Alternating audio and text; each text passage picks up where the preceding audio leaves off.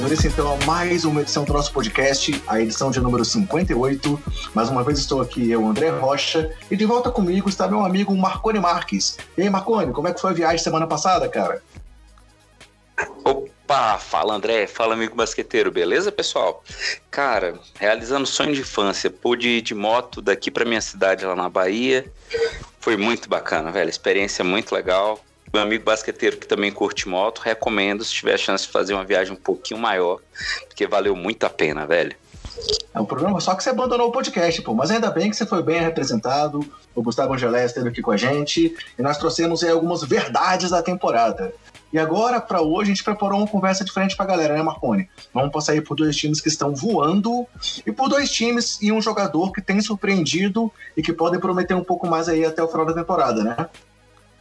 Com certeza. E aí, aproveitando a deixa, para agradecer o Gustavo, tanto pela força que ele sempre dá pra gente, como pela substituição, cara. Eu acho que você tem é, é, é mérito para ficar na bancada com a gente aqui e tirar a minha função, viu, velho? Que eu gostei muito da tua participação.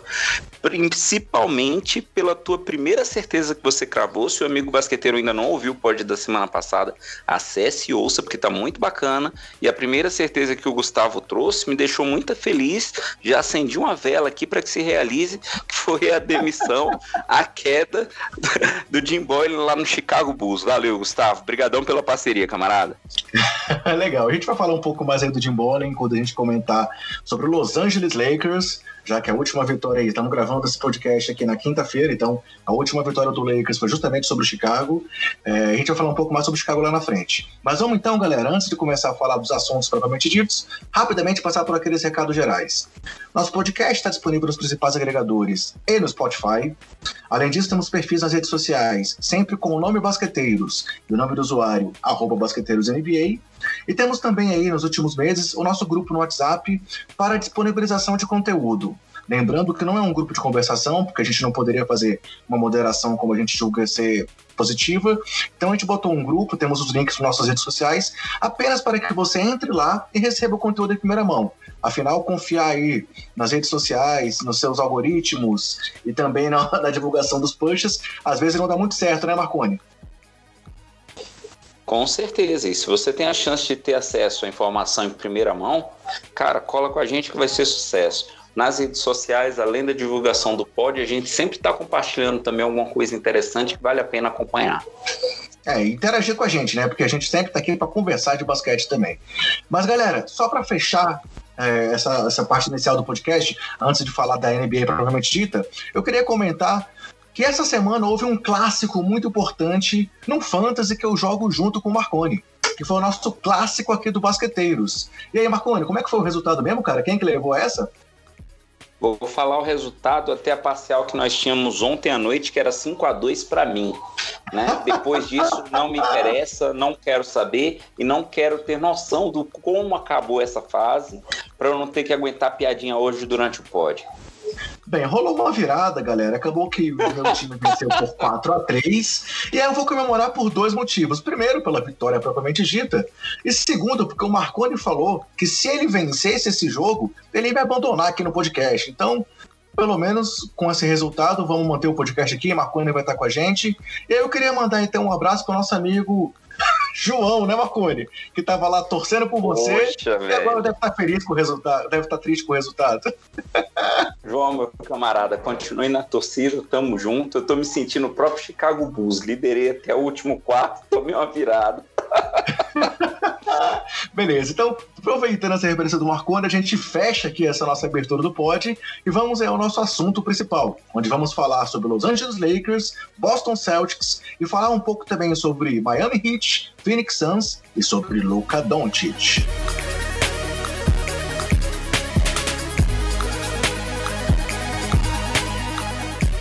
Então, pessoal, o primeiro assunto que a gente vai trazer aqui são esses dois times que estão voando aí na temporada. Dois times que começaram, coincidentemente, com uma derrota às suas campanhas na temporada 2019-2020, mas ambos engrenaram aí uma sequência de vitórias e estão muito bem em suas respectivas conferências. E aí, o primeiro time que eu quero trazer para a gente comentar, Marconi, é o Los Angeles Lakers. É, tudo bem que tem gente que pode dizer que já está rolando uma overdose de Lakers por aqui. É, a gente teve aquela nossa edição especial lá durante a off-season. Já falamos um pouco aí dele nos previews. É, confesso que eu dei aquele meu palpite de que ele vai levar a temporada, mas independente disso tudo, é, eu quero comentar o momento do time do Lakers. A gente, a gente ao fechar o roteiro, achou que era importante fazer isso essa semana, porque após aquela derrota no clássico de Los Angeles, onde eles, eles foram vencidos com facilidade pelo Clippers, eles já emendaram seis vitórias seguidas, vencendo Utah Jazz, Charlotte Hornets, Memphis Grizzlies, Dallas Mavericks, San Antonio Spurs e Chicago Bulls. Sendo que essas últimas três vitórias foram vitórias fora de casa, e aí eu queria destacar nessas, nessas três situações é, a vitória contra o Dallas, que aconteceu só na prorrogação, um jogo muito disputado, e aquela virada impressionante que eles tiveram também contra o Chicago Bulls. E aí agora, Marconi, olhando um pouco pro lado do Lakers, tá? Não olhando muito pro lado do Chicago, não. Você consegue? Vamos lá, meu camarada. É, a primeira partida do Lakers na temporada, eu acho que foi uma das partidas mais esperadas, é o que a gente já havia comentado aqui, que ia ser é, é, uma abertura de temporada impressionante, que ia ser o confronto deles contra o, o, o, outro time de Los Angeles, né, o Clippers, e que muitos dão como certa se essa é uma das a possibilidade de ser final de conferência, né? Porque os dois times estão muito bem montados, muito bem estruturados e estão chegando com sangue no olho. Então essa derrota que ele teve no primeiro jogo, eu acho que a gente não precisa é, é olhar para isso com muita preocupação, principalmente o torcedor do Lakers, tá? É, até porque, como você bem falou, Logo em seguida, o cara fez a lição de casa direitinho e também na estrada ele conquistou vitórias muito importantes. Contra o Bulls, é, é, tem dois pontos para a gente considerar. O amigo basqueteiro já sabe bem a nossa linha editorial, né? É, a gente vai falar de dois jogos que ocorreram contra o Bulls. Um que durou três quartos, onde a dominância do Bulls perante o time do Lakers mostra o quanto que o time do Bulls é superior, e um outro jogo, que foi em outra ocasião e tal, que durou apenas um quarto, e que culminou com essa virada que os caras deram de forma absurda. Para esse jogo aí, André, eu vou até é, é, aproveitar, deixa para fazer um comentário que é o seguinte. Eu estava acompanhando o jogo e, e, e de forma bem parcial, como sempre. Chicago Bulls chegou a colocar 19 pontos de diferença e o Lakers conseguiu ir atrás. Ele conseguiu buscar. Se você olha aquele monitor de jogos que tem lá na página da, da NBA, em que você tem como acompanhar a vantagem de um time para o outro, o Lakers somente virou no último quarto. Ele teve uma, uma, pequena liderança no início do jogo e tal, mas o Bulls dominou do segundo ao terceiro quarto, chegando a ganhar com, com, boas folgas, né? O segundo quarto chegou a dar 36 a 24 a favor do Bulls. E aí, quando ele chegou no último quarto, ele perdeu de 38 a 19. E aí, antes da gente falar do demérito do Bulls, como você falou, o nosso assunto no momento é o Lakers, o potencial de reação desse time, de virar o jogo, em que pese a gente falar que ainda é início de temporada, é digno de nota, viu? É, e aí, voltando um pouco mais, até antes de entrar muito no detalhe dessa virada contra o Bulls, isso foi visto também na vitória contra o Dallas Mavericks, né? Sem entrar muito no detalhe da vitória sobre o San Antonio, que também é um time que está muito bem na temporada. Contra o Dallas, é, o jogo foi para prorrogação devido a uma bola do Danny Green, que empatou a partida de 103 a 103. E aí, na prorrogação, mostrando essa questão da força, nós vimos o LeBron e o Anthony Davis anotarem 15, 16 pontos que o time fez na prorrogação. Então, assim, é, é, a vitória acabou por 119 a 110, mas nós vimos a força que essa dupla tem tido no campeonato. E aí foi justamente isso que aconteceu também contra o Chicago. É, é foi um momento ali em que os dois estavam em quadra. O Davis, até na partida do contra o Bulls, não teve tão bem. Ele teve uma melhora só nos finais porque teve problemas com faltas. Na verdade, o garrafão que estava dominando era o Dwight Howard no quarto período. E aí o Chicago não teve como, como reagir a esse time. Então, tanto contra o Dallas quanto contra o Chicago, nós vimos realmente o que você comentou de uma força de decisão desse time. E isso baseado principalmente nas duas grandes estrelas, né? E aí, assim, é, vale citar também a, essa sequência absurda que o LeBron teve nessas três partidas. Foram três partidas fora de casa, em que ele conseguiu três triplos duplos consecutivos. Então, é, é, é pô, LeBron, a gente sabe o tamanho da carreira que o cara tem, mas ele conseguiu mais um feito aí, ao se tornar o jogador mais velho a conseguir três triplos duplos consecutivos. E além disso, o primeiro jogador dos Lakers a conseguir isso desde Magic Johnson em 87.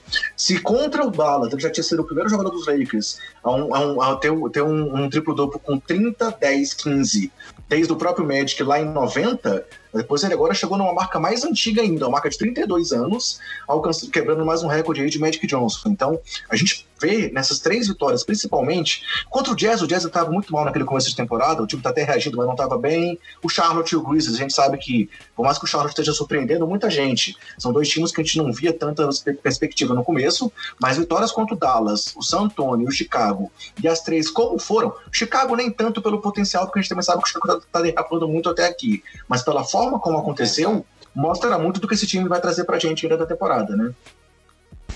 E uma coisa que o amigo basqueteiro tem que, que atentar nesse time é o seguinte: apesar de ser início de temporada, da gente saber que os times ainda estão é, se adaptando com os novos elencos e tudo, esse tipo de demonstração de força já dá um indicador do que a gente pode esperar lá na frente. Na hora que, que, que a Chinela for cantar mesmo, na hora do Sapeca Yaya, de um playoff, alguma coisa assim, os caras estão vendo que tem gente para poder decidir sim. E aí você trouxe um nome que foi que participou bem ativamente também no jogo contra o Bulls, que foi do Dwight Howard. E eu estava lendo uma, um texto bem bacana hoje, salvo engano, do, do pessoal do Sobe a Bola, ou foi do Homens Verão, do Sobe a Bola, onde falava da importância do Dwight Howard estar tá reconhecendo seu papel. Né? Ele que já foi tanto promessa, que tinha toda aquela expectativa, muita gente fala da marra dele, ele está sabendo atuar é, é, é, vendo o seu papel no time de uma forma efetiva e está dando um bom resultado isso. Ele está agregando bem. Né? É, quando o Davis está no banco, ele está entrando e está dando uma ajuda muito boa também. É, realmente o Dwight, a gente vê que ele está que ele tá contribuindo muito com esse papel realmente de jogador, entre aspas, secundário, mas mostrando também uma evolução. E aí a gente estava dando uma olhada que, que, que eu estava vendo isso também, que, que ele, ele deu declarações de que ele buscou a melhor forma física da carreira nessa off-season. E realmente você vê que ele está magrinho e tal, então é, ele está mostrando muita força e muita definição muscular também. Então é, é, é, a gente vê que o cara meio que se preparou para esse retorno. E aí ele está mexendo muito com a torcida, a gente vê a torcida vibrando com os lances dele, porque ele também tem sempre muitos lances de efeito, né? E isso mexe com a galera. E aí eu queria te fazer uma pergunta, Marconi. Sabe quando foi a última vez que o Los Angeles Lakers venceu seis vitórias seguidas? Eu chutaria na época do Kobe e do Shaq juntos. Não, foi, foi depois disso, mas foi, foi com o Kobe no ano do último título do Lakers, quando o time era Derek Fisher, Kobe Bryant, Metal World Pierce, Paul Gasol e Andrew Bynum. Então, assim, realmente a gente foi ver, foi um time que foi campeão. E aí, vamos ver, para a galera do Lakers isso pode ser um bom sinal, né, cara? Com certeza, o Lakers está chegando com tudo nessa temporada. A gente já falou dele, como você disse, né? Overdose de Lakers. E como eu já comentei em outros pods, né? Desde eu falar que não é esse ano, até falar, gente, olhem com atenção. Muita gente pode esperar. Agora, com atenção para um ponto também que você e o Gustavo levantaram é, é, no último pod a gente precisa atentar para a saúde desses caras, né? Se esses caras estiverem saudáveis, estiverem com a condição física boa ao longo da temporada, aí a coisa anda. Mas a gente sabe que há fragilidades aí que eu acredito que a comissão técnica deve estar olhando com todo o cuidado do mundo. E aí, só citando também mais alguns dados aqui, num, alguns números, o LeBron tá com médias de mais de 26 pontos, mais de 8 rebotes, ele lidera a NBA em assistências com 11,1, enquanto o Anthony Davis também tem média superior a 26 pontos e meio, quase 11 rebotes e 3 tocos liberando a NBA. Então, a gente vê que os dois estão com médias acima de 26 pontos. Então, é, mostra a relevância dos, dos dois para o resultado do Lakers até aqui. É, e aí, se os dois continuarem jogando dessa forma, é, não, não, dá para questionar que é a melhor dupla da NBA nesse momento. E aí, só trazendo uma situação do, do, Dwight Howard, antes do jogo contra o Chicago, eu não autorizei essa informação, mas até desculpa pro pessoal. Ele também tinha um dado muito importante, que ele era o segundo jogador com o melhor plus-minus de toda a NBA. No tempo que o Lakers teve em quadra nas primeiras partidas, o Lakers teve uma vantagem de 71 pontos com o Dwight Howard, ficando atrás apenas da NBA de LeBron James, que teve mais 75. Então, isso mostra realmente o quanto que o Howard tem sido relevante nesse papel secundário que eles têm aí agora no time de Los, que agora no time de Los Angeles. Mais alguma coisa que você queria destacar, Marconi? É, é, só a respeito dessa estatística do plus minus. Ela é uma estatística bacana da gente olhar, e é sempre legal reforçar isso, que é o seguinte: às vezes, quando a gente olha o número individual do atleta, a gente fala, poxa, o cara tá abaixo de dois dígitos, né? Tá com 6.7 pontos, 7.9 rebotes, são é, é, alguns dos piores números do Dwight Howard na carreira, se a gente for pensar, principalmente comparando com sua fase áurea. Mas quando a gente olha para plus-minus, e aí é onde a gente vê o quanto que o cara realmente faz diferença para o time quando ele está em quadra. Isso é em estatística a gente tem que estar tá de olho em todo jogador. E essa dele estar tá em segundo na liga, traz apenas do LeBron, mostra o tanto que o time está com a rotação adequada também. Beleza. E aí, galera, agora o time do Lakers vai enfrentar na sequência Miami Heat e Toronto Raptors, dois jogos difíceis em casa. O Phoenix, que vem em grande fase, e depois o Warriors. Vamos ver aí até quando vai essa sequência de vitórias, ou se por acaso a gente vai acabar secando o time e ele já cai aí, talvez, diante do Miami Heat. Mas como a gente vai falar do Heat também, talvez, ainda bem que não dá pra dar empate da NBA, né, Marconi? Opa! Então, Passando adiante aqui, já que a gente já, já, já comentou bastante sobre o Lakers e a gente tem mais assuntos para discutir, é o outro time que vem numa sequência muito positiva na outra conferência, e justamente o grande rival histórico aí do Los Angeles Lakers é o Boston Celtics. E aí, fazendo uma referência agora a Lakers versus Celtics. É, se você for no nosso feed do, do antigo do, do, temporada passada, fizemos uma edição muito legal com o pessoal do Na Era do Garrafão, onde a gente discutiu um pouco da rivalidade do Lakers versus Celtics. Então, procura no nosso feed, vocês vão achar. E por mais que a gente tenha falado da, do, da disputa na temporada passada, nós fizemos uma retrospectiva histórica das duas é, é, franquias que ficou muito legal. Mas voltando ao presente, o Celtics também começou a temporada com uma derrota bem impactante para o Philadelphia, é, é, é, é, num duelo aí de times que estão brigando pelo topo da conferência. Mas na sequência vieram mais cinco vitórias. E aí cabe destacar a primeira, que foi contra o Toronto Raptors, depois venceram o Knicks, também venceram o Milwaukee Bucks, que é outro time de ponta aí do leste, mais uma vez o Knicks e o Cleveland. Então, por mais que hajam aí vitórias contra Knicks e Cleveland, que são times que a gente sabe que não devem também é, trazer muita coisa na temporada, houve vitória sobre o Toronto e o Milwaukee, que mostra a força do time de Boston, né, Marconi? Exatamente, André. E aí, da mesma forma que a gente falou do Lakers, da sua primeira partida, onde ele caiu perante o Los Angeles Clippers, essa derrota do Celtics para o 76ers a gente a princípio pode pensar que não é tão relevante, mas tem uma diferença, tá? O Lakers é, é foi mais resistente, foi mais combativo perante o Clippers do que o Celtics foi contra o 76ers. Sua redenção, para mim, em termos de pré-temporada, veio na partida contra o Milwaukee, principalmente.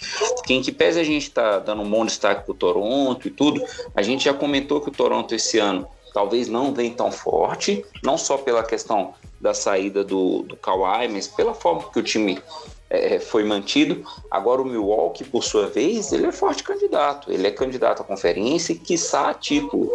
Então, assim, ele ter conseguido uma sequência boa de vitórias, incluindo o Milwaukee nessa lista, eu acho que é relevante. E eu faço a mesma ressalva que você falou a respeito dele ter também enfrentado galinha morta. Mas isso o Lakers também enfrentou e a gente né, tá tomando como aceitável nesse temporada. É, e assim, vale a pena citar que nesse momento, como eu falei, estamos gravando o podcast na quinta-feira, são os dois líderes de conferência. É, no, no, no oeste o Lakers e no leste o Boston, seguido justamente do Milwaukee Bucks, que eles venceram, e do Miami Heat e do Philadelphia. Então, são times que a gente é, sabe que tinham muito é, em cima deles, na, na, expectativa em cima deles na temporada e que estão surpreendendo por terem trazendo um resultado positivo numa sequência de vitórias. E aí, vale a pena citar o tanto que o Boston tem conseguido resultados por um jogo coletivo. É, se o sexto time da temporada até aqui é o Kemba Walker, com 26 pontos, além de quase 6 rebotes e quase 4 assistências, é, Jason Tatum também tem mais de 21 pontos é, é, em média, com 7 rebotes e meio. Gordon Hayward tem mais de 20 pontos, também com 7 rebotes e meio de média. Jalen Brown, que teve aquela extensão de contrato que a gente já comentou aqui, tá com mais de 17 pontos de média. Ennis Canter, 12 pontos e 6 rebotes, e o Marcos Smart também está acima de 10 pontos. Então, nós vemos aí seis jogadores com médias superiores a 10 pontos por partida. E aí cabe destacar muito aqui, mais uma vez, a evolução do Jason Tatum, que na temporada passada oscilou muito, está sendo mais constante agora. O crescimento também do Jalen Brown, que está mostrando aí realmente que pode estar dando um passo a mais na carreira. Mas, acima de tudo, a questão do, do retorno à velha forma do Gordon Hayward, né, que teve aquela lesão absurda no primeiro jogo que ele teve pelo, pelo Boston. Na temporada passada voltou mas ainda não tinha encontrado a velha forma e agora tem mostrado que está realmente recuperado e podendo mostrar aquela forma que ele mostrava lá na época do Utah, né, Marconi? Como a gente está na fase de fazer previsões, de dar a cara para bater, para depois um amigo basqueteiro cobrar a gente, eu lembro a minha previsão do ano passado. Eu apostei no Celtics como campeão do ano passado. Entendia que tinha um elenco consistente, que tinha chance de crescer, e a gente tem boa parte desse elenco foi mantida, né? Então é um time que está vindo forte, que é brigador tradicionalmente, tem usando o tempo que a gente usa aqui no Brasil para a questão de futebol, né? A camisa tem um peso danado e ele está muito bem na conferência. Lembrando, né? É, em termos de liga de NBA, ele só tá atrás do Lakers e ainda assim por uma nesguinha, tá? Porque o Lakers é, é, tem seis vitórias e uma derrota apenas e ele tá com 5-1. Então, assim, é um time que é brigador. Resta saber e aí vem é, é, a dúvida, ou pode dar certeza foi semana passada, hoje eu vou andar no conforto da dúvida. Quão consistente o Boston vai conseguir se manter ao longo da temporada quando for pegando os times que são mais supostamente fortes, né? São mais fortes, por assim dizer. E aí, só citando os principais destaques nessas cinco vitórias consecutivas, como eu citei, o Jalen Brown foi muito bem, principalmente no primeiro jogo, quando eles venceram o Toronto, tendo 25 pontos, 9 rebotes e 4 assistências. Aí, nas três vitórias em sequência, que foram as duas contra o Knicks, e no meio delas contra o Bucks, o Kemba Walker foi muito bem, marcando pelo menos 33 pontos nos três jogos, o que mostra aí também aquilo que a gente falava, de que o Kemba enfim vai ter um elenco em volta dele para poder mostrar o talento dele trazendo resultados, né? Algo que ele não conseguia viver em Charlotte pelos motivos que todo mundo sabe. É, e aí, na última partida, na vitória contra o Cleveland, um jogaço do Gordon Hayward, onde ele teve seu recorde de pontos na carreira com 39 pontos, além de 7 rebotes e 8 assistências, acertando 85% dos arremessos. E aí, o curioso aqui é que os arremessos que ele errou na partida foram apenas as bolas de 3 ele teve 100% de aproveitamento nas bolas de dois. E aí, com 17 arremessos de dois convertidos em 17 tentados, ele se tornou apenas o segundo jogador da história a ter pelo menos 16 arremessos convertidos de dois com 100% de aproveitamento. O outro dessa lista é o Will Chamberlain, que teve isso duas vezes. Nada mal pro Gordon, né, cara? Cara, é absurdo. E quem lembra da lesão dele, de como ele machucou, de como aquilo foi sofrido, o cara início de carreira, sabe? Todo é, é, é, é com a trajetória pela é, frente. Tava chegando no seu auge, né? Assim, o melhor momento para é. cara. Tinha é, aquele, né? Tinha um mundo pela frente. E a lesão dele foi muito impactante. Tá voltando em alto nível e tem tudo para progredir mais ainda. Então, também olhando um pouco para frente agora, hoje o time está jogando em Charlotte, inclusive teve uma homenagem muito legal lá é, é, da franquia dos Hornets ao Campbell Walker, e na sequência vão pegar o San Antonio Spurs fora de casa e o Dallas Mavericks. Então vamos ver também aí como é que vai ser é, essa sequência do Boston, para ver se eles continuam seguindo aí na ponta da conferência. Mais alguma coisa sobre o time Celtic que você queira comentar, Marconi? Não, não. Só da forma que eu falei que o Milwaukee foi a prova de fogo e eles passaram com louvor, San Antonio e Dallas vão ser as próximas provas que eles têm. Ah, eu só quero citar mais uma coisa aqui.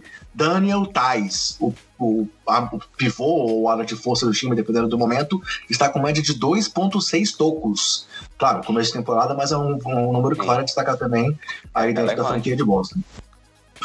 Vamos em frente então, cara? Vamos falar um pouco mais dos times que estão surpreendendo nesse começo de temporada? Um um pouco menos e o outro bastante? Vamos que vamos. E é bom saber que a coisa está sendo assim. A gente tinha cantado essa pedra, que essa temporada ia ser de boas surpresas e que ia ser divertida para o amigo basqueteiro. Legal, se a gente for olhar aqui na classificação, galera, temos vários times na NBA com uma campanha de 5 e 2 no momento, 5 vitórias e 2 derrotas. No leste são eles Miami Heat, Filadélfia e Toronto, e no oeste Dallas, Denver e Phoenix Suns. Então nós selecionamos dois times, um de cada conferência também para conversar um pouco sobre eles aqui agora, que são os dois mais surpreendentes dessa lista. É, do lado leste, a surpresa está com o Miami Heat, não tanto pelo, pelo fato deles estarem bem classificados, porque a gente dizia que era um time que estava assim na briga ali por playoffs, mas por ele estar ali realmente numa situação de mando de quadra nesse momento e terem conseguido vitórias, inclusive na ausência de Jimmy Butler, que estreou, está é, com apenas cinco partidas disputadas, ele não começou a temporada jogando, e aí, entre as vitórias que o Miami Heat conquistou na temporada, teve uma vitória contra o Milwaukee Bucks, também muito relevante, por 131 a 126, além de um atropelo contra o Houston Rockets, onde eles conseguiram no primeiro quarto uma vantagem de 46 a 14 e venceram por 129 a 100. Repito, 46 a 14. É, claro, a gente até conversou na edição passada sobre as, algumas das dificuldades do Houston Rockets, é, é onde o Gustavo também trouxe aí uma certeza dele contrária ao time de Houston, mas é, não vamos voltar a discutir isso, isso, novamente, que agora o foco é no Miami Heat. Mas apesar de terem perdido o último jogo para o Denver, o Miami é um time que está surpreendendo pela regularidade nesse começo de temporada, né, Marconi?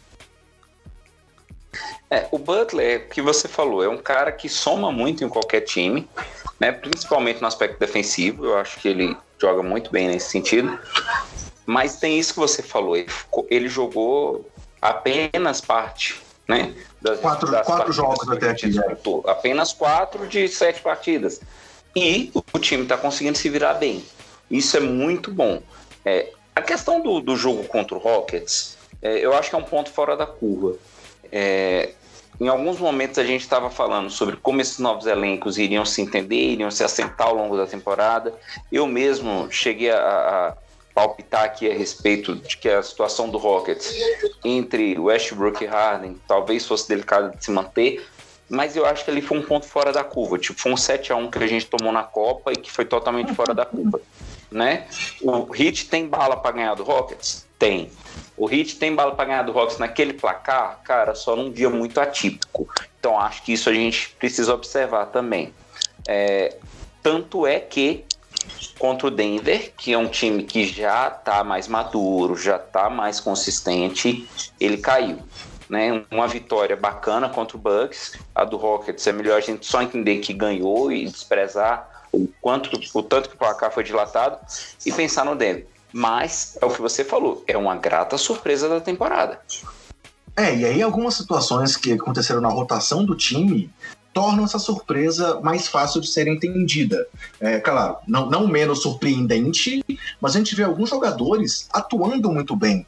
É, você, alguns, algumas edições atrás aí também conseguiu mais uma inimizade ao criticar o Eric Spolstra, mas ele tem demonstrado aí mais uma vez a, a qualidade dele em arrumar uma rotação do time primeiro, colocando o Goran Dragic vindo do banco, o que foi uma coisa que surpreendeu a muitos e que está sendo muito boa, porque o Dragic tem, tem vindo com números muito legais, 15.1 pontos, 4.6 assistências em apenas 27 minutos vindo do banco, porque ele tem enfrentado, na maioria das vezes, o time reserva do outro lado da quadra. Então, ele consegue mostrar, mesmo sendo veterano, todo o seu talento, seu potencial, enquanto é, se a gente vê no time titular, o Justice Winslow em várias partidas armando o time é uma coisa que já tinha tentado na temporada passada, e também com números positivos, com oito rebotes, quase cinco assistências, quase 14 pontos, além dos surpreendentes nomes de Kendrick Nunn, que até aqui é o cestinho do time, com 18,3 pontos, um calouro, é, que a gente sabe que, que não foi draftado na temporada passada,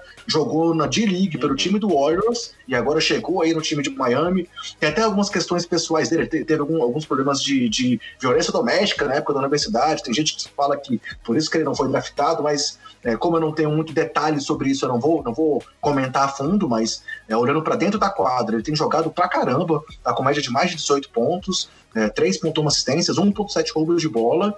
É, e além dele, outros dois calouros estão muito bem, que é o Tyler Hero, que já era um cara que a gente tinha já muita expectativa nele, que também está com quase 14 pontos por jogo, e o Duncan Robinson, que foi titular já em duas partidas, é, e também está com 10 pontos por jogo, surpreendendo. Então, são três calouros que estão na rotação do time de forma efetiva. É, o Nan foi titular nas sete partidas, o Hero foi titular em duas e o Duncan Robinson em duas. E é até engraçado, né? Duncan Robinson. Talvez o, pai desse cara seja torcedor do San Antonio Spurs, né? Mas ele tá jogando muito bem pelo Miami Heat. E aí vale citar também sobre o próprio... Pô, mas deve ser, né, cara? Ah. Pô, as torres gêmeas aí no nome do cara. É, e aí, pensando, falando só do Jimmy Butler, para trazer alguns dados, o Butler tem jogado 30 minutos por partida, 30.8, e tá até aqui com números, entre aspas, discretos mas muito efetivos, com 15 pontos, 7 rebotes, 6.5 assistências, que é um número muito relevante, e também quase 4 roubos de bola. Ele está com 3.8 roubos de bola. É, eu brinquei discretos, principalmente na pontuação, mas ele tem mostrado muita efetividade, como você disse, em vários, vários pontos da quadra. Tanto no ataque quanto na defesa, também está com um toco por jogo. Então, claro, são só quatro partidas, mas ele está mostrando que realmente ele veio para ser o líder desse time, e foi por isso que ele foi parar em Miami, né? Com certeza. E aí você falou muito bem sobre como o Exposto está usando a rotação. Concordo contigo, acho que ele tá, tem sido bem feliz em suas decisões, pelo menos nesse início de temporada. E uma coisa para a gente falar para o amigo basqueteiro que torce para o Hit, né? É, o fato dele estar tá tendo um desempenho bacana, está sendo uma boa surpresa com um elenco que é bem jovem, dá uma visão de futuro legal para a equipe. Eu acho que isso é uma coisa que o torcedor do Hit é, é, pode ter em mente, pode pensar com bastante atenção. E aí, fazendo já o link então para a próxima franquia que a gente vai comentar aqui, que nós também já passamos por ela nesse começo de temporada, exatamente por ser surpreendente, mas hoje vamos tentar um pouquinho mais a fundo, não muito, mas um pouquinho mais a fundo, é o Phoenix Suns, que justamente vai enfrentar hoje, nessa quinta-feira, o Miami Heat. Então, teremos um duelo entre as duas times que a gente vai estar citando aqui no podcast. Vamos ver quem, quem nesse caso, vai ser o, o secado por nós aqui. Mas falando um pouco do Phoenix, então. Rapaz! Cara, você me, você, você me pegou agora. Sinceramente, não, eu é não me lembro onde é a partida. Peraí, vamos conferir onde é, é, é o jogo. É como, é como o outro pódio, o Gustavo brincou, né? Que ele falou assim: é momento de certeza, eu quero polêmica, né? Vamos polemizar, então, vamos ver. Eu já tô te devendo uma caixa de cerveja mesmo. Não precisa ser aposta nessa.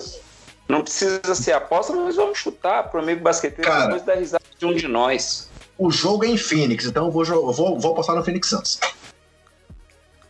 Cara, eu, eu vou contrariar como é de costume, tá? Às vezes, mesmo concordando com você, eu tenho tendência a discordar só para poder ver a bagaceira. Então você vai de Suns e eu vou de Hit e vamos ver o que é que vai dar. Beleza, legal. E aí, falando então do que o Fênix fez até aqui na temporada, é, houve a, a, vitória sobre o Los Angeles Clippers, que foi a primeira grande surpresa que o time trouxe, uma vitória por 130 a 122 do time aí do Arizona, que, né, que foi aquele primeiro momento que todo mundo falou: opa, o, o, o Phoenix Suns pode fazer algo de diferente nessa temporada, é, numa partida em que, em que eles, eles é, conseguiram dominar o time do Clippers é, meio que durante todo o jogo.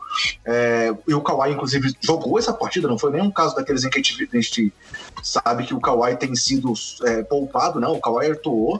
É, e quer ver, o Kawhi nesse jogo fez 27 pontos, e ainda assim, o, o Kawhi 27, o Harrell 28 vindo do banco, o Luiz 23, e ainda assim o Phoenix saiu vencedor, com 30 pontos do Devin Booker, 20 pontos do Kelly Oubre. É, Aaron Baines é um cara que está vindo muito bem, substituindo o suspenso de Andre Ayton. Também atuou bem lá nessa vitória contra o Clippers, mas não foi a única vitória surpreendente até aqui, não. Depois teve aquele atropelo contra o Golden State Warriors, que foi no jogo em que o, o Stephen Curry é, acabou lesionado. Mas a partida já estava meio que decidida a favor de Phoenix quando o Curry machucou.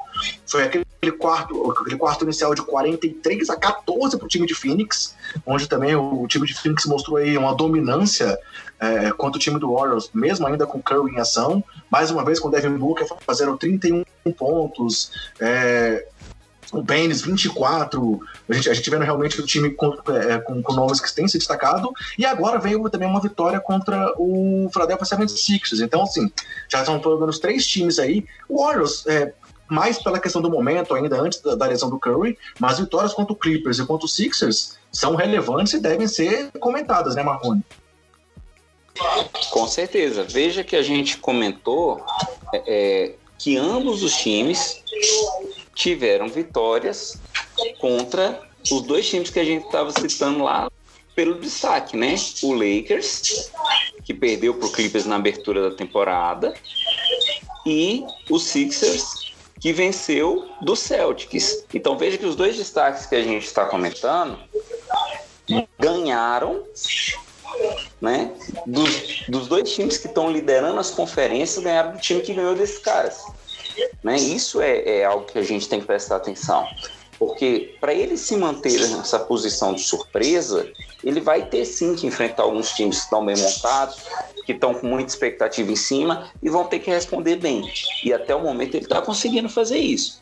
Eu acho que é, que é muito legal, primeiro de tudo, voltar a ver o Phoenix Suns de uma forma empolgante. Isso é algo que eu acho muito bacana. E eu tô com curioso para ver co sobre como ele vai se mantendo na temporada. É, é legal, assim, assim como a gente comentou lá do Boston, do jogo coletivo, a gente vê isso muito forte aqui também no time de Phoenix, onde nós temos também seis jogadores com médias superiores a 10 pontos por jogo. Enquanto o Booker tem tem 26.1 com 5 assistências. É, o Eiton, tudo bem, teve só uma partida de 18 pontos e 11 rebotes, além de 4 tocos, mas teve aquela suspensão de 25 jogos é, por doping, na verdade, porque identificaram um diurético na urina dele e disse que o diurético é uma substância que o pessoal usa para esconder outros, por isso que ele é proibido também. Mas temos o Caliobo Jr. com 17,4 pontos por jogo, 6 rebotes, é, e 1.1 roubos por partida. O Aaron Baines, que eu já citei, 15 pontos e quase 6 rebotes por partida, além de um toco. Rick Rubio, o nosso MVP aí da Copa do Mundo, com quase 13 pontos, é, 6,5 rebotes, 8,5 assistências e 1.8 roubos. E aqui vale citar, cara, o tanto que é legal ver um armador de verdade em Phoenix. A gente sabe que é uma franquia que teve já grandes armadores aí, Steve Nash, por exemplo, como um dos maiores nomes da história da franquia. Lá atrás, lá nas nossas origens aí de NBA, Marconi, Kevin Johnson. Então, assim, a gente sabe que é um time que já teve Jason Kidd, então teve grandes armadores e volta a ter o Rubio. E você vê como é que o time está organizado agora. Além de ter um técnico muito bom aí no Monte Williams, é, é, eles também têm um armador de ofício, tem um pivô que é muito técnico no Baines, a gente vê que ele, que ele substituindo o Aiton, e ninguém tá sentindo falta do Eiton, que é um jogador super dominante, super jovem, com muito potencial. Sim. E tem também o Frank Kaminsky, vindo do banco muito bem. Eu citei que ele foi destaque de 24 pontos em uma das vitórias, mas ele vem com médias de 11 pontos e 6 rebotes por partida. E é um cara que também chegou no off-season e ninguém deu nada para essa contratação. Claro, eu não sei até quando que ele vai estar nesse nível, mas é, tanto que a gente nem citou ainda o Dario Saric. O Dario Saric é simplesmente o sétimo cestinho do time. Então, é, o, o, o Phoenix está aí onde está nesse momento pelo jogo coletivo também, né? Que além de tudo traz é, é, é opção para o técnico, né? O técnico sabe que ele pode contar com equipe, que esse jogo coletivo é melhor de administrar. Pensa o impacto que você dá no time se você tira é, é, é um cara que faz 20 pontos né? Você tem dois caras que fazem 20 pontos e quatro caras que fazem 10 pontos. É mais fácil administrar uma rotação em que todo mundo está rendendo bem, ainda que rendendo menos do que um super astro lá. Mas assim, os caras estão tendo um desempenho muito bacana e ter essa média contra os times que eles já pegaram também é algo que a gente tem que olhar e que tem que bater palma. Então, vamos lá. Phoenix Suns, será que ele consegue continuar essa briga aí? Pode surpreender e chegar em playoff, cara? Eu penso que logo após a derrota dele pro Hit, ele vai continuar tendo pontos. Esse é um cara que, é muito competitivo, tá vendo, galera? É assim, é assim, é assim que se fala. É, cara, é, é, difícil dizer, mas assim, porque cada, cada dia a gente está tendo que mudar os palpites. Inclusive, deixo aqui o meu protesto por você ter mudado os palpites, você tinha combinado comigo. O Onyx simplesmente ficar de uma mão quebrada. Persevere e torça pro cara até o final. Você mudou o combinado sem ter falado comigo. Então, assim, a gente tá na temporada empolgante nesse sentido, né? Se o Suns vai ter bala para chegar no playoff, difícil dizer. Me dá mais alguns jogos aí para eu poder opinar melhor. Pois é, como eu queria estar tá podendo falar isso do Chicago, mas é legal ver o Phoenix crescendo aí novamente. E aí manda um abraço aí para torcedores ilustres como Nepopop, Pedro Rodrigues e Giancarlo Giampietro, que o Phoenix Suns realmente possa manter no mínimo competitivo aí pra gente lembrar do passado também, né, Marconi? Cara, com certeza. Vai valer muito a pena ver o time crescendo. E o melhor, né? Aumentando a competição na liga. Isso é o que é o menos importante. Beleza. E aí, galera, o último, último tópico aqui que eu trouxe para essa nossa discussão também envolve um time com campanha de 5-2, que é o Dallas Mavericks, mas na verdade eu quero falar, eu peço licença para você, Marconi, para falar de Luca Doncic, cara. Bicho, a gente, a gente, não falou tanto dele aqui até agora nessa temporada, mas o que o Doncic tem feito até aqui, é, para mim, tem sido também uma coisa absurda. Luquita tá com médias aí de 26,7 pontos, 9,9 rebotes, 9,1 assistências, já teve média aí superior a 10 pontos e quase média de triplo-duplo, e, e 1,3 roubos. Também teve uma sequência de, de triplos-duplos, já, já tem três triplos-duplos nas sete partidas da, da, temporada. Teve dois triplos-duplos seguidos com pelo menos 15 assistências. É, tá aí colecionando números, mostrando todo o potencial dele. É, é, é, é já teve jogos de 27 pontos, 29 pontos, 31 pontos, 34 pontos no, no, na partida de, de, diante do, do, Washington Wizards. Então, assim, cara, eu, eu trouxe o, o, o, Mavis aqui, mas mais para citar essa situação do Doncic e para te fazer uma pergunta. Primeiro, se você quiser comentar um pouco sobre o que ele tem feito, é, eu só quis comentar o quanto que ele tem sido dominante. Houveram até rumores recentes aí de que talvez o Dallas tivesse interesse no Chris Paul. E eu até no Twitter fui contrário a isso, por não querer que a bola saia da mão do Doncic, porque ele tem sido o playmaker principal da franquia. Você vê que todo ataque parte da mão dele, e é nesses momentos que o time realmente consegue trazer alguma coisa. Mas a minha pergunta é: você acha que apesar de ser um cara de segundo ano, a gente já pode dizer que o Doncic deve ser citado na corrida para MVP, cara? Citado com certeza. Ele não foi a minha aposta, né? Mas citado com certeza. É, ano passado a gente acompanhou é, a, disputa pelo prêmio de calor do ano e a gente ficou com muito medo sobre como a liga ia tratar um, um, um jogador gringo para esse prêmio. E ainda bem que ele prevaleceu, porque o cara já estreou na liga, jogando como veterano, no sentido de se sentir à vontade, de, de, de ter um desempenho bacana, de dominar o jogo, é, de se divertir jogando. É legal ver o Don't jogando, porque você vê que o cara tá se divertindo também. Isso é uma coisa que eu acho muito bacana. E esse ano, eu acho que ele já cresceu muito. Eu acho que além de falar da briga para MVP, se ele vai ser citado ou não e em que medida, também já dá para a gente começar a pensar em MIP, viu? Porque ele fez uma temporada muito boa e ele está crescendo. Do mesmo jeito, você quando estava falando do, do Suns, né? Você citou o, o, Steve Nash, enquanto armador, enquanto um gringo que jogou e que foi dominante na sua posição, o Doncic tem bala para crescer muito, cara. Muito, para ser dominante na posição dele, para ser relevante. Do mesmo jeito que o Novitz levou o Mavis para um título, o Doncic, do jeito que ele está se encaminhando, ele tem chance para lá na frente trazer o Mavis para um título também. Né? É, Kevin Love recentemente falou isso. Kevin Love, depois de enfrentar o, o time do Dallas, disse que o, o Doncic é o futuro da NBA. Claro, bem forte essa afirmação, mas palavras do Kevin Love sobre o, o que ele viu em quadra aí ao enfrentar o Luka Doncic. E é um basquete bacana de assistir. É um basquete bonito de ver. Né? Não, é, não é aquele basquete é, é, protocolar da linha dos três pontos por, pelo mero pelo mero ganho estatístico que isso pode dar. Não, ele distribui um bom jogo para todo mundo.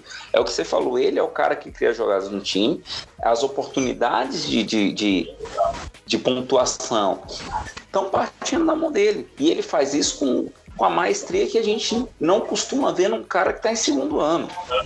Eu acho que. que é, o cara tem 20 anos, né, cara? É um absurdo. O cara tem Exato. 20 anos. E, e, joga com a maturidade, com a segurança absurdas. É, cara, eu acho que assim, independente de ele entrar na briga para MVP ou não, esse ano ele é All-Star, que nem vocês levantaram, não pode passar, vocês comentaram isso também. Esse ano ele vai ser All-Star e ele vai ser um dos grandes nomes da liga, cara. Pode. Aí vocês cravaram certezas na, na semana passada, eu vou cravar uma certeza. Esse cara vai ter a camisa aposentada e ele vai ser Hall da Fama. Opa, boa, boa. Beleza, então acho que a gente pode fechar assim, essa nossa parte inicial, onde avaliamos aí Lakers, Celtics, Heat, Suns e Luka Doncic. E vamos falar só de algumas curtinhas para fechar o podcast, cara? Vamos que vamos.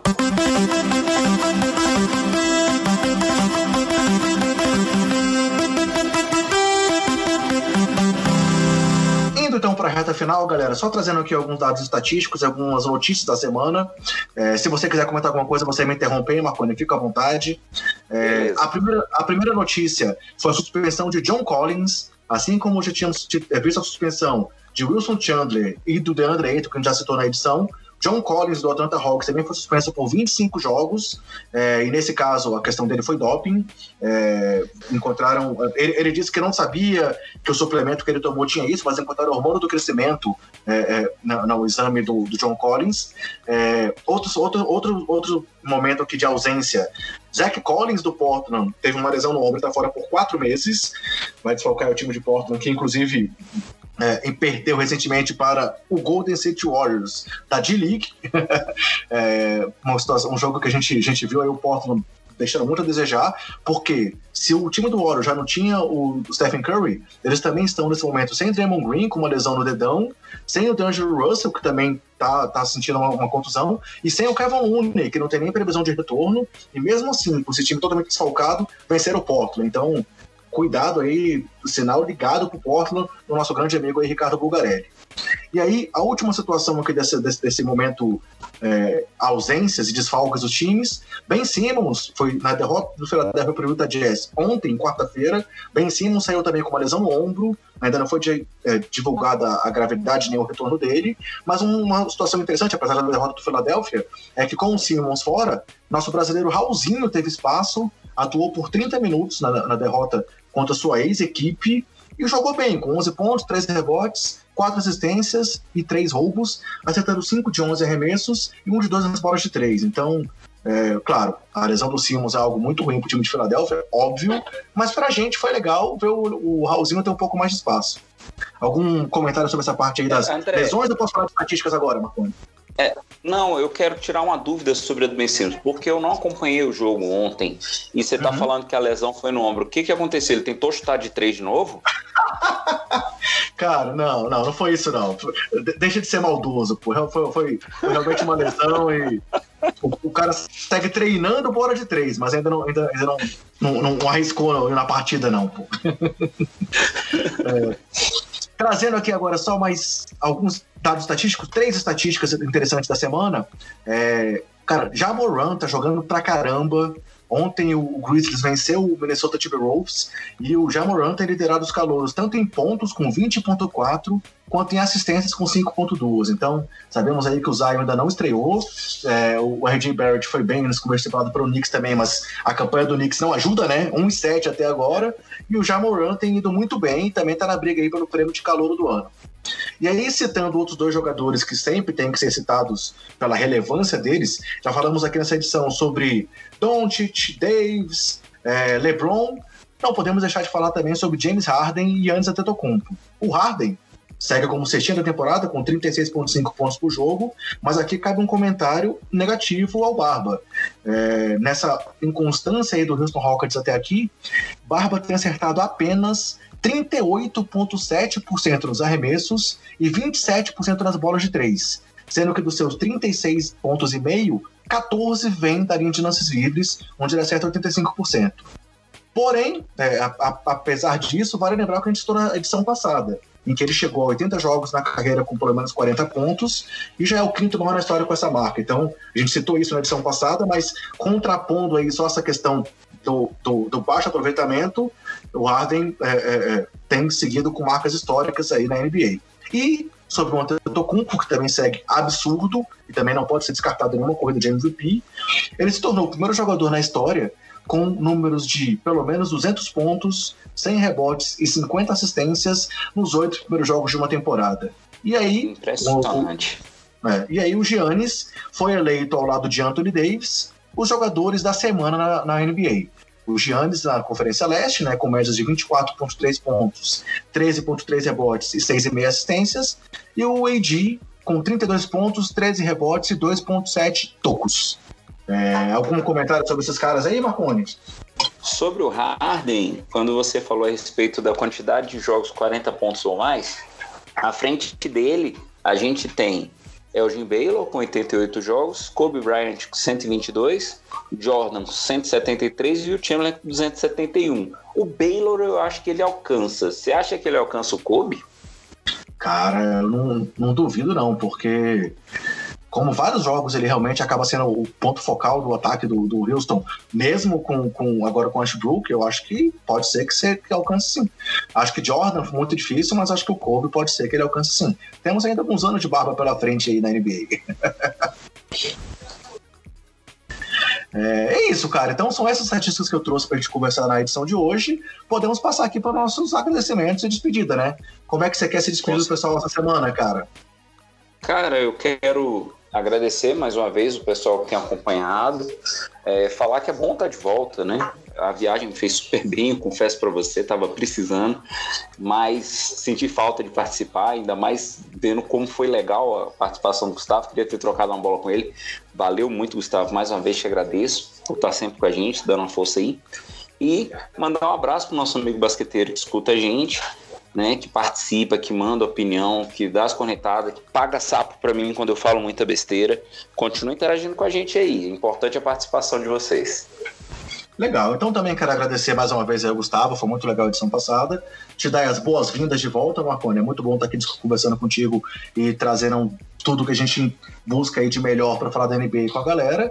E também queria dizer que, que a gente está tentando, desde a edição passada, trazer uma edição um pouco mais dinâmica. É, é, a gente sabe que durante a off-season as edições acabaram sendo um pouco mais extensas, extensas pelo tamanho dos conteúdos, e vamos tentar agora, a partir da edição passada, e tentar seguir isso, edições mais curtas para poder o pessoal ouvir numa sentada um pouco mais rápida, né, Marconi?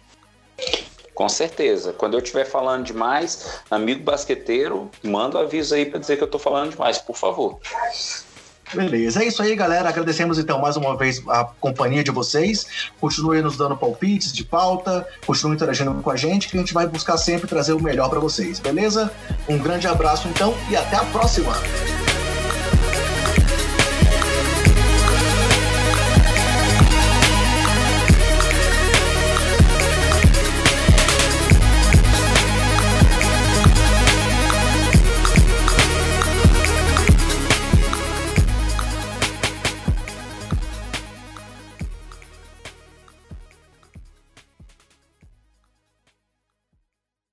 Podcast foi editado por Gustavo Angeléia.